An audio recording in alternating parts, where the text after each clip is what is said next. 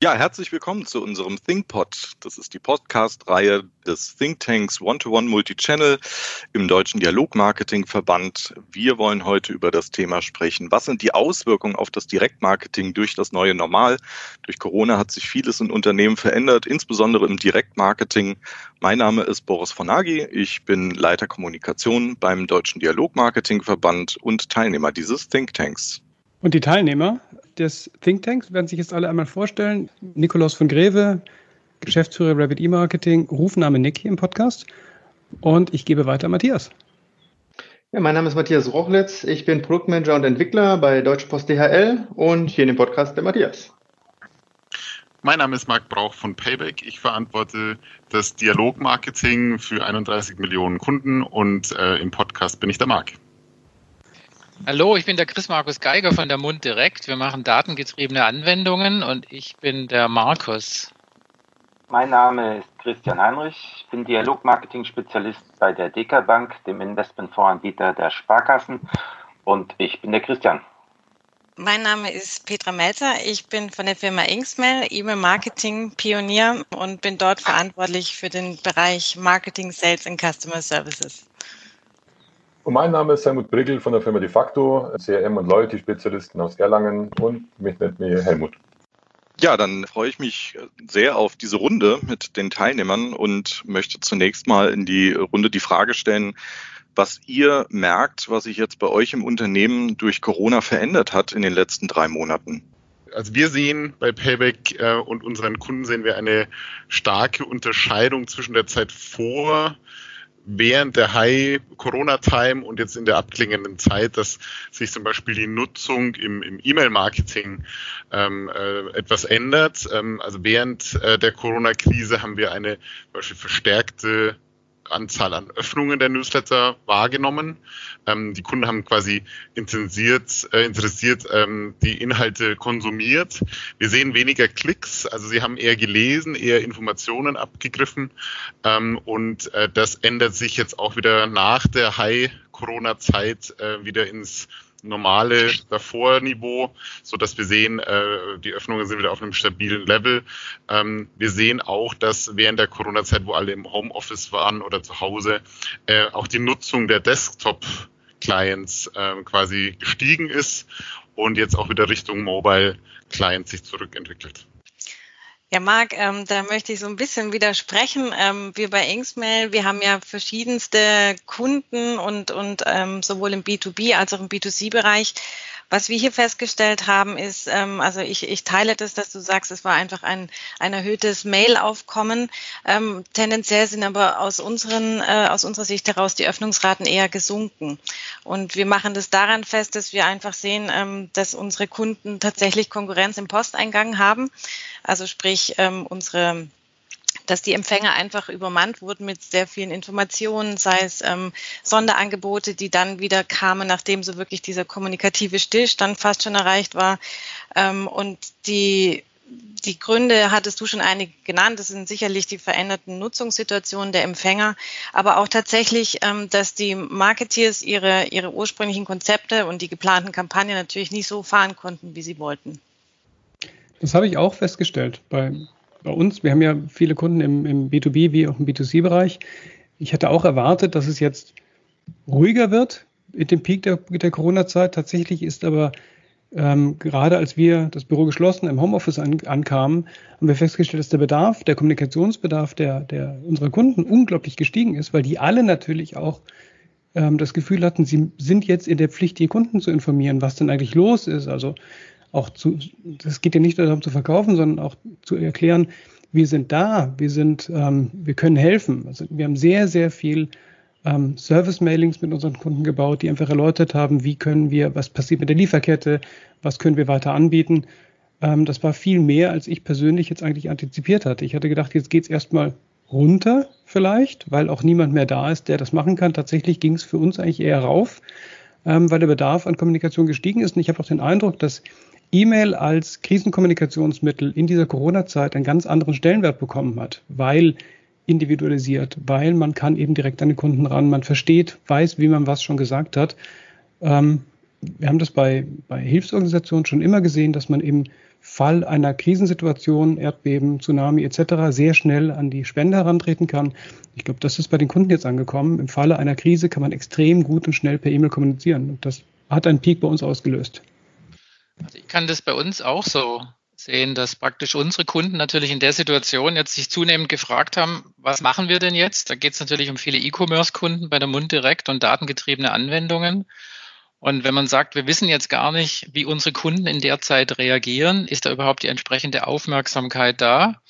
Dann haben wir halt diskutiert, dass man die Kundenbeziehungen in dem Falle mal neu denken muss und sich überlegt, wie komme ich denn jetzt näher ran an den Kunden, der auch tatsächlich im Prinzip sein Umsatzpotenzial nach wie vor bei mir investieren will. Und äh, dementsprechend haben wir auch einen Ansatz gefahren, dass wir gesagt haben, qualitativ ist jetzt mal wichtiger als quantitativ. Heißt, dass wir gesagt haben, lass uns mal ein paar Tests machen, indem wir über die Analysen predictive gesagt haben, wir gehen jetzt mal an die Kunden ran, die dann auch tatsächlich einen hohen Umsatz versprechen. Und das ist auch tatsächlich der Fall gewesen, dass wir hier die Zeit gut nutzen konnten, indem wir eben das verdichtet haben. Viele Unternehmen haben mit ihren Kommunikationsmaßnahmen tatsächlich die Budgets zwar runtergeschraubt und konnten aber damit eben auch Kosten sparen bei gleichem Response beziehungsweise sogar höheren Reaktionen. Ja, ich möchte vielleicht nochmal eingehen auf das, was Petra eben sagte, von wegen sehr überfüllte äh, Posteingänge, die da durchaus, also in dem Fall die E-Mail-Posteingänge, ähm, die da durchaus zu einer gewissen Überforderung geführt haben. Ähm, wir konnten zumindest an der Stelle von physischen äh, Mailings feststellen, ähm, dass durchaus einige Kunden auf einmal entdeckt haben, wie gut doch Kunden zu Hause erreichbar sind. Ähm, aber da gab es eine gewisse Reaktionszeit. Das heißt, erstmal wurde alles runtergefahren. Das heißt, die äh, Werbeaktivitäten jeglicher Art um oder äh, eingestellt, ähm, um einfach auch zu informieren, was Nick sagte dass äh, hier ein gewisser Informationsbedarf gedeckt werden musste und umgestellt werden musste, wie können die Kampagnen noch äh, besser nutzbar gemacht werden, wenn jetzt eben eine Komponente, nämlich dieses physische Zusammenkommen, irgendwie wegfällt. Und da gab es natürlich dann irgendwann das Umdenken, was wir mit ungefähr einem Monat Verzögerung dann gesehen haben, ähm, dass die Kunden auf einmal gemerkt haben, wenn die Leute zu Hause sind, die haben zu Hause auch einen Postkasten, da haben wir eine äh, Einzelplatzierung sozusagen in den, in den äh, Briefpostkästen, ähm, ist das nicht Wahnsinn? Und äh, haben auf einmal entdeckt, dass man da auch noch einen weiteren Kanal nutzen kann. Ähm, hier ist es noch nicht so weit, dass alles wirklich äh, komplett ineinander greift. Einige Kunden haben das, aber wir haben zumindest diesen Peak gesehen, ähm, die jetzt wieder zurückkommen und auf einmal diesen Kanal für sich entdecken, um ihn dann zu nutzen.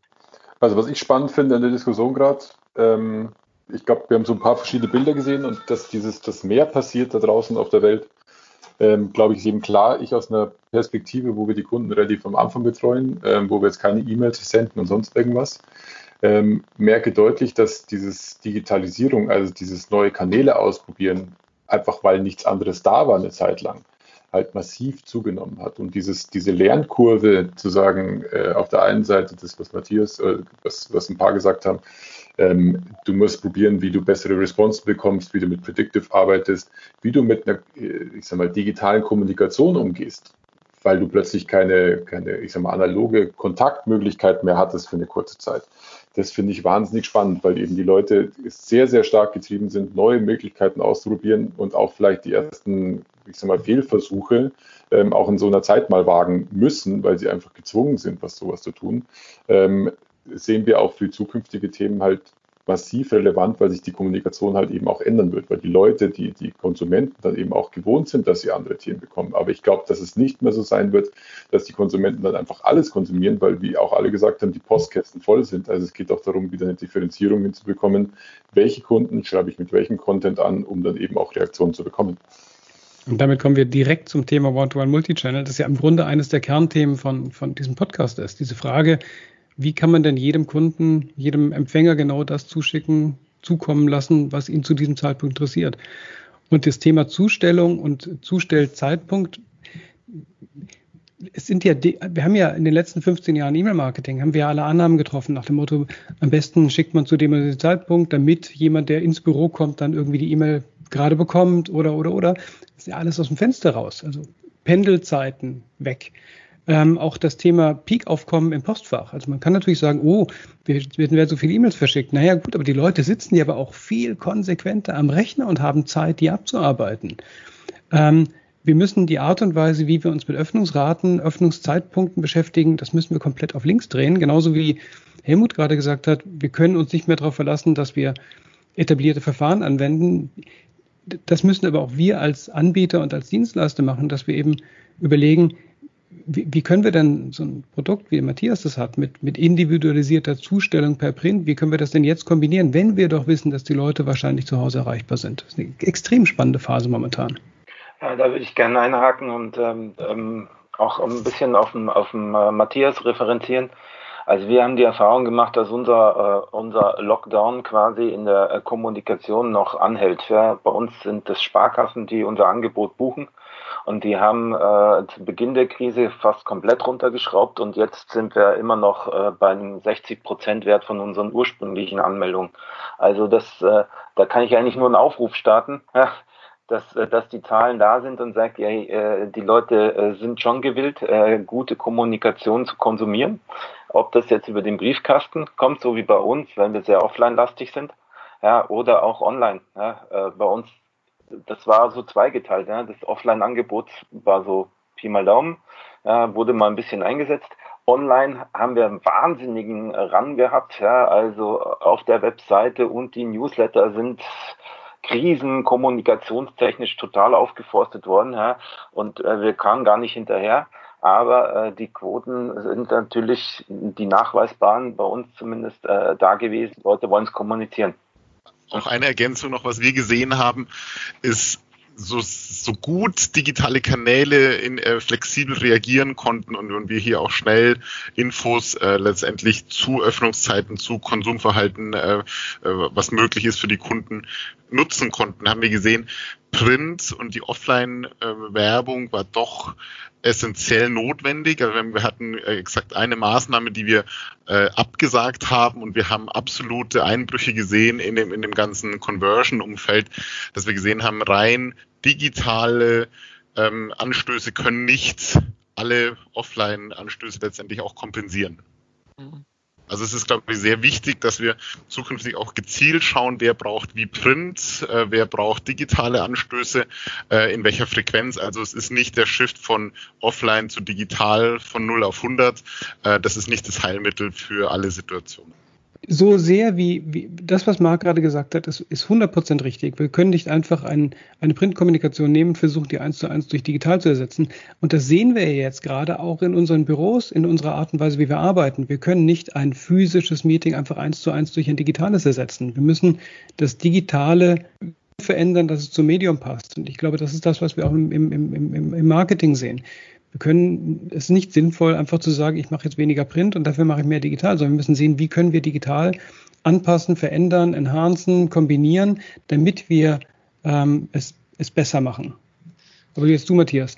Ja, aber da, genau, an der Stelle frage ich mich aber auch so ein bisschen, ähm, sind wir überhaupt bereit dafür? Also haben wir das Toolset an der Hand, würde ich fast sagen, ja, aber hat das jedes Unternehmen an der Hand? Sind die Daten gut genug aufbereitet? Das eine ist ja, dass wir uns jetzt der ein oder andere dann auf einmal Zoom anschafft, äh, auf einmal Teams und Skype für sich entdeckt, ähm, auf einmal äh, wunderbare digitale Möglichkeiten findet, um zu kommunizieren. Aber wenn wir sagen, dass wir alles miteinander verknüpfen wollen und können, ähm, da ist für mich die Frage, vor allem äh, hier am Marktplatz Deutschland sozusagen, sind wir überhaupt wirklich in der Lage oder sind die Unternehmen in der Lage, diese Kommunikation umzusetzen? Und da äh, muss ich sagen, von dem schon recht ähm, differenzierten Bild, was wir haben, äh, ja, da sind wir noch nicht. Also es tut mir total leid, dass wir das alle feststellen jetzt äh, in, in dieser Krisenzeit und wir ja eigentlich alle Lösungen suchen und einige haben die Lösung an der Hand. Aber vielleicht gibt es ja Unternehmen, die die schon an der Hand haben. Also Matthias, du hast ja gerade von Toolset gesprochen und, und haben wir da schon die Tools und sind die von der Daten, von der Datenqualität alle soweit, soweit äh, richtig und korrekt aufgesetzt. Unser Thema, was wir gemerkt haben, war eigentlich viel wichtiger, dass die Gewinner, vorne weggenommen, die Gewinner von dieser Zeit sind die Unternehmen, die den Mut hatten, einen Schritt zu gehen und im Prinzip die ersten Erkenntnisse im Prinzip zu gewinnen ob das Ganze funktioniert. Und das haben wir mit einigen Kunden jetzt tatsächlich gespielt. Und das Tolle an der Geschichte ist, dass wenn ich jetzt einen Schritt gehe und ich sage, okay, ich mache jetzt mal ein segmentiertes Mailing mit individualisierten Angeboten und ich bekomme einen Response, dann kriegen die Aufwind. Und dann hat das Ganze im Prinzip eine Wechselwirkung in andere verschiedene operative Bereiche. Das heißt, wir haben einen Kunden, der hat plötzlich seine Creatives umgestellt, was der Nick gerade auch gesagt hat, dass man nicht alles eins zu eins übersetzen kann. Wir haben angefangen, segmentierte Mailings aufzusetzen, A-B-Testing zu machen, haben gesagt, das sind die, das sind die Produkte, die wir jetzt zum Beispiel abverkaufen können und haben gezielt neue Werbemittel aufgesetzt, die im Prinzip in die Kampagnen eingeflossen sind. Also das Unternehmen ist komplett mit dem ersten Step in so ein Change reingegangen und entwickelt sich gerade total. Also und das sind meiner Meinung nach eigentlich die, Entschuldigung, die, die Vorteile von der ganzen Geschichte, dass man den Mut hat. Ich habe den Eindruck, dass ähm, so schrecklich Corona ist und so viele Menschen auch darunter leiden, sterben, die Wirtschaft schrumpft. Es hat einen, einen Effekt auf die, auf die Wirtschaft, ähm, der dammbrechend wirkt, glaube ich. Weil wir, die Technologie ist ja schon seit endlosen Zeiten da. Da mhm. diskutieren wir in unserem Kreis ja auch schon endlos drüber, dass wir sagen, es ist doch alles da. CM-Systeme sind da, Versandsysteme sind da, Kampagnenlogik ist da, Artificial Intelligence ist da. Also ist schon längst alles da, aber es wird nicht genutzt. Und da haben wir ja auch schon oft drüber gesprochen, woran liegt das? Sind die Daten vielleicht nicht da? Nein, es ist der Wille, der an der Stelle fehlt. Und ich glaube, der Wille ist jetzt da. Die Notwendigkeit ist ja, jetzt da. Das ist das, was Helmut vorhin gesagt hat. Und ich glaube, dass das auch für den Standort Deutschland gut sein kann, dass jetzt andere Wege gegangen werden. Ob das jetzt eben eine, eine Veränderung in der Homeoffice-Regelung ist oder eben auch eine andere Ernsthaftigkeit in der Umsetzung von Maßnahmen. Das ist ja, so ähnlich wie, ah. wie die Frage, wie machen wir das denn zukünftig mit Messen? Das war das Thema, das wir uns für den nächsten Podcast vorgenommen haben, damit wir jetzt vielleicht auch mal eine kleine, das mal ein bisschen zusammenpacken, würde ich sagen, noch mal eine kleine Runde von denen, die sagen, ich muss mich da aber unbedingt nochmal zu äußern. Und dann würde ich sagen, das nächste Mal nehmen wir dieses Thema genauso auf, wie wir es jetzt haben, drehen es aber einen Schritt weiter und sagen, was bedeutet das denn für uns als Unternehmen, als Wirtschaftsstandort Deutschland, wenn wir plötzlich eben keine Face-to-Face-Meetings mehr machen können oder wollen? Christian ich wollte es nochmal, also für mich ist schon, äh, wenn man da jetzt in dem Zusammenhang überhaupt von einem positiven äh, Effekt sprechen kann. Ja, aber äh, leider ist es ja immer so, dass es irgendwie so negative Auswirkungen hat, um irgendwas voranzubringen. Ja, und hier ist es einfach, du hast bei uns jetzt zum Beispiel, Digitalisierung war schon länger ein Thema, aber erst mit Beginn der Krise ist da wirklich Dampf drauf gekommen. Das ist vielleicht ein bisschen blöd, ja, dass man da nicht vorher drauf gekommen ist, aber zumindest, äh, das muss man ja sagen, dass dann die Unternehmen dann erkannt haben, okay, jetzt brauche ich es tatsächlich. Und genau diese Idee und dieses Momentum nehmen wir mit in unsere nächste Folge. Ja, dann danke ich euch ganz herzlich für diese sehr, sehr interessanten Einblicke und bedanke mich natürlich auch bei Ihnen, unseren Zuhörern dieses ThinkPods. Bleiben Sie gesund und vor allem bleiben Sie im Dialog.